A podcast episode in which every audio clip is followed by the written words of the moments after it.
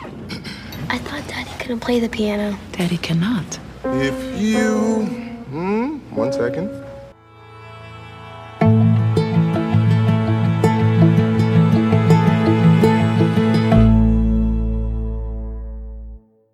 Hola Pearsons, bienvenidos a un nuevo episodio de Las Sentimientos, un podcast sobre DC Sass. Lo primero que quiero contarles es que gracias a algunos trabajos del mundo Muggle eh, que se fueron retomando en esta etapa de cuarentena, a partir del martes que viene vamos a tener un solo episodio del podcast por semana. Perdón por tan poco, pero hay que agarrar la pala.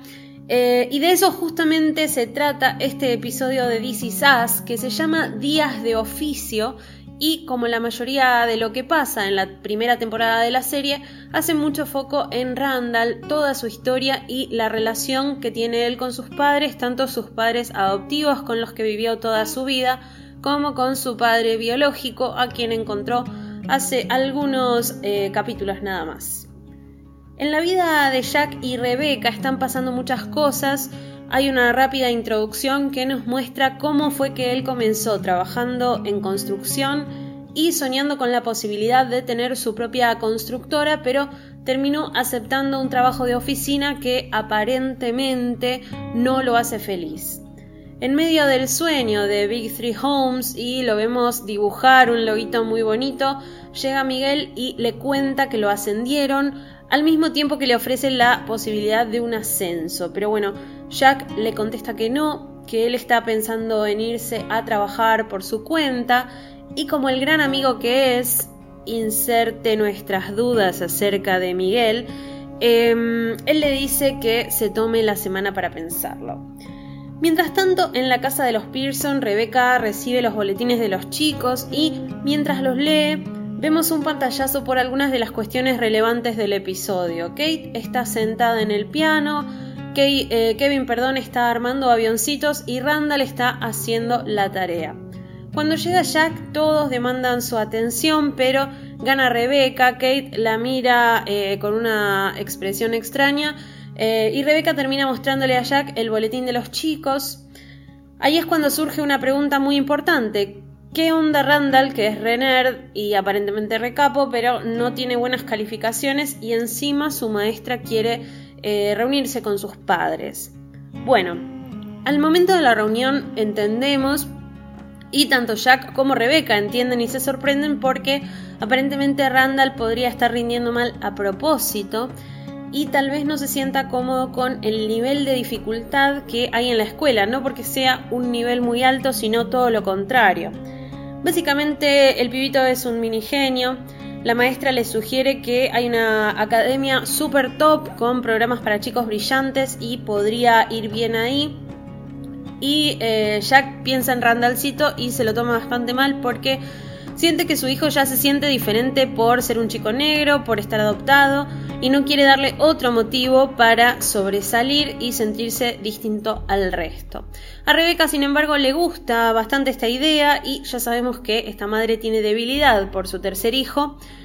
Cuando ellos van a visitar la academia se dan cuenta de que está llena de niñitos rubios, blancos y remil ricos y privilegiados que básicamente van a la escuela con maletín. A Jack no le gusta nada esta situación, pero Rebeca, que también se crió en una familia muy distinta que la de Jack y en una, en una escala social muy distinta también, le pide una oportunidad y él termina eh, primero llevando a su hijo al trabajo para ver la verdad con sus propios ojos. ¿Cuál es la verdad? Justamente, Randall es un minigenio, se hace pasar por un pibe cualquiera para no ser todavía más diferente a sus hermanos, y ahí hay un quiebre porque Jack se da cuenta de que su hijo está sufriendo, de que la está pasando súper mal eh, y de que prácticamente es mejor en matemáticas que él. Bueno, em, todo esto le permite a Jack también decidir finalmente que eh, va a permitir que Randall vaya a esta escuela y va a tener que tomar cartas en el asunto, dejando de lado su sueño de la empresa propia, al menos por ahora, para ir por el ascenso que le ofrece Miguel, que le va a dar un mejor sueldo y un trabajo más estable, y de esa manera va a poder darle la oportunidad a su hijo, que evidentemente el pequeño necesita y que Rebeca también está empujando por eso. Bueno, esto es lo que viene pasando con los cinco Pearsons en el pasado, que como siempre se relaciona mucho con lo que sucede en la historia de los Big Three en el presente. Vamos a empezar justamente con Randall, que llega a su casa y encuentra a William tocando el piano, haciendo música para sus nietas, que lo miran súper hipnotizadas. El tema es que Randall siempre fue un académico, ¿no? Lo sabemos desde que empezó la serie y no tiene ni medio talento musical, algo que lo hace sentirse un toque mal. Él dice que las talentosas son Rebecca y Kate y como buen padre, al menos retroactivo, William les dice no, paren sus papás, Randall tiene otras habilidades. Em, otras habilidades, a ver, significa que es aburrido, eh, lo querramos eh, mucho o no. La verdad es que el trabajo de Randall no es muy divertido y Randall la verdad que tampoco, pero lo intenta. Las chicas eh, tienen el día del trabajo o el día del oficio en la escuela y sugieren que vaya el abuelo William porque básicamente el trabajo del padre es aburrido, ¿no? Pero él asegura que la venta de productos basados en patrones meteorológicos es divertidísima eh, y que probablemente todos la pasen muy bien en la escuela. Cuando va a comentarle esto a su esposa, su fiel compañera, que siempre habla de todo con él, Randall entra en crisis porque se da cuenta de que, al mejor estilo Chandler, nadie en su familia y ni siquiera su esposa y compañera de vida entiende qué hace en el trabajo. Ella le dice, yo te escucho, yo entiendo todo lo que pasa en la oficina, yo sé qué pensás de cada uno de tus compañeros y empleados, pero realmente no entiende qué, qué hace él, ¿no? Todo esto termina siendo perjudicial, tanto para Randall como para el resto de su familia. Es un problema cuando él entra en crisis porque en este caso, por ejemplo, terminó haciendo lo impensado para divertir a, los compañeros y a los maestros de sus hijas y se sienta en el piano sin saber tocar, sin saber cantar, mucho menos afinar y hace un papelón durante esta presentación que es realmente la más desafinada de la historia. Eh, me gusta mucho, me gusta mucho Beth en general, eh, por lo que leo y lo que ustedes me cuentan con el hashtag Las Sentimientos. Beth es una favorita de la mayoría de nosotros y, es muy bueno el momento en el que le dice a las chicas no lo miren, no hagan contacto visual, porque realmente Randall está haciendo un papelonazo. Bueno, toda la historia de Randall y de Jack en, esta, en este episodio se cruza bastante y ya vamos a hablar un poquito de eso al final porque eh, tienen mucho en común y también muchas diferencias, son muy opuestos en algunos aspectos, sobre todo aspectos laborales, pero como siempre y como venimos viendo, Jack va a hacer siempre lo posible para que sus hijos y su esposa estén bien. Otro hermano, que es Kevin, mientras tanto, eh, nos tiene bastante confundidos porque por momentos parece que es un actorazo y que la verdad le estaba yendo muy bien en Hollywood y después tiene, como dice su director, las mismas emociones que la voz de Google Maps. Bueno, Olivia, que no lo está ayudando demasiado, que es esta actriz de teatro británica con la que le toca eh, acompañar la obra, muestra un poquito de paciencia, un poquito más de lo poco que le tiene de paciencia durante el resto de los episodios y lo invita a una fiesta sin darle mucha información al respecto.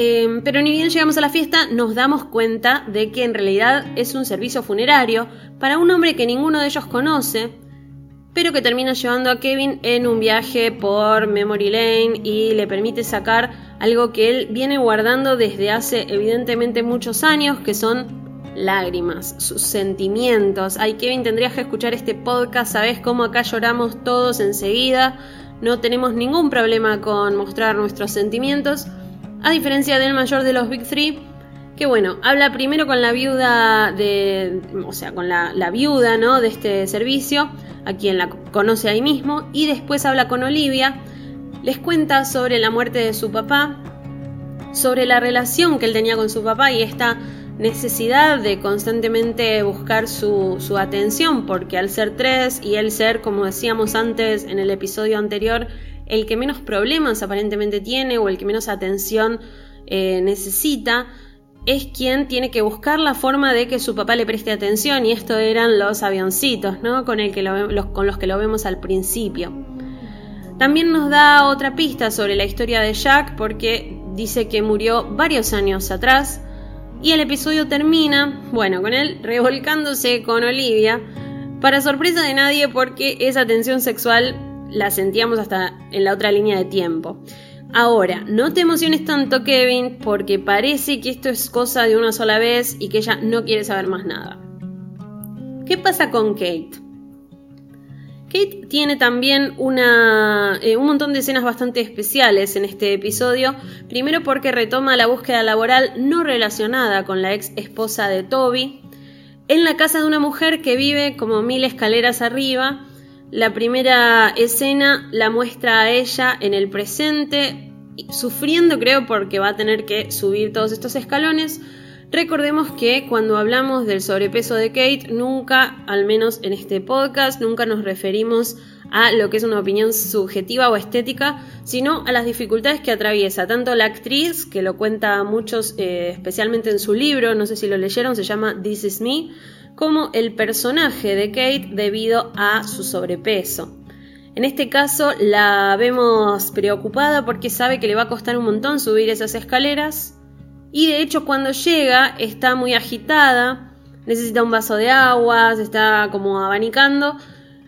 La experiencia inicial de Kate en el trabajo no es totalmente buena. Primero vemos que la nueva jefa parece ser una mujer divina, trabaja en el mundo del espectáculo, algo que Kate conoce gracias a haber trabajado con su hermano, entonces ahí por ese lado la tenemos bien.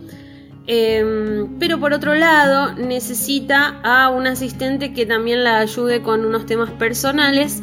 Y personales quiere decir una hija adolescente del mal que no habla y cuando habla es para insultarlas.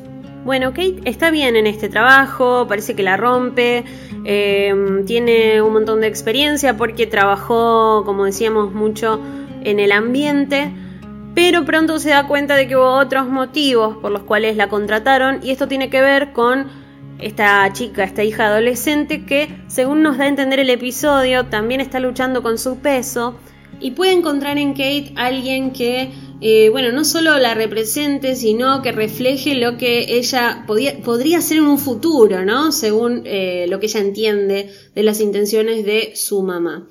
Em, acá quiero hablar un poco también del tema de la representación que eh, ya pasaba con Randall en el episodio de la pileta, buscando gente que se viera como él, que actuara como él. Y acá viene otro caso que es este pedido que solemos hacerles a los medios de comunicación, las películas, las series, cualquier tipo de historia de ficción, de mostrar personajes diferentes tanto física como emocionalmente, ¿no?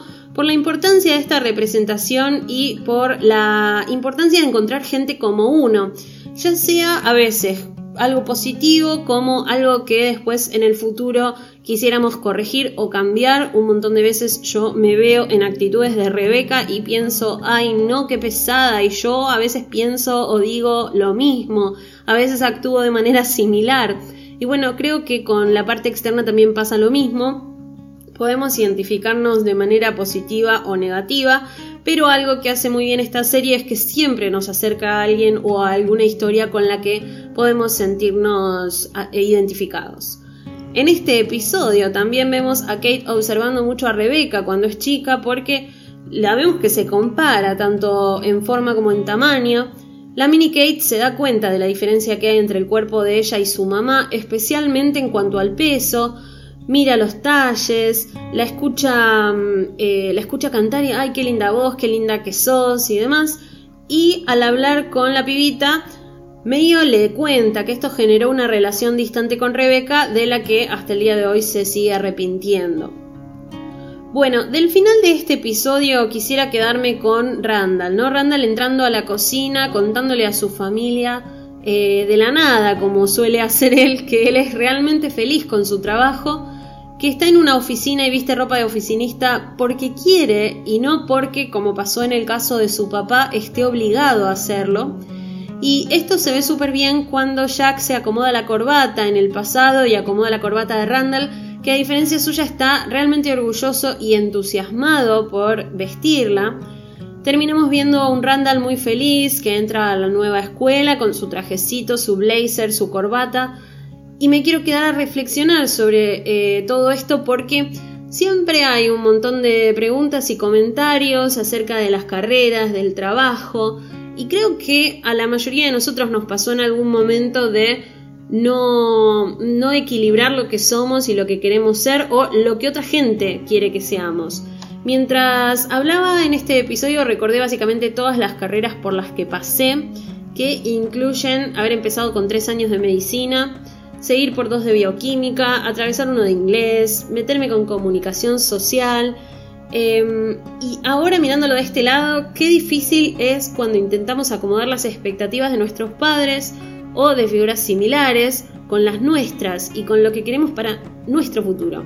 Especialmente cuando, como pasó en la vida de Randall, eh, esas expectativas llevan tanto tiempo implícitas que no sabemos en un momento si lo hacemos por nosotros o por lo que quiere el resto. La consigna de hoy es, eh, está relacionada con este tema. Con el hashtag Las Sentimientos me encantaría que me cuenten si lo que estudiaron o a lo que se dedicaron laboralmente tiene algo que ver con lo que su familia esperaba de ustedes, cómo se dio esa elección, trabajan de lo que estudiaron, están en algo que no tienen nada que ver con lo que estudiaron o lo que planeaban estudiar. Cuéntenme un poco con este hashtag eh, y bueno, yo les cuento como siempre que me escuchan la semana que viene en Las Sentimientos, un podcast de DC que recuerden va a salir el martes y una vez por semana.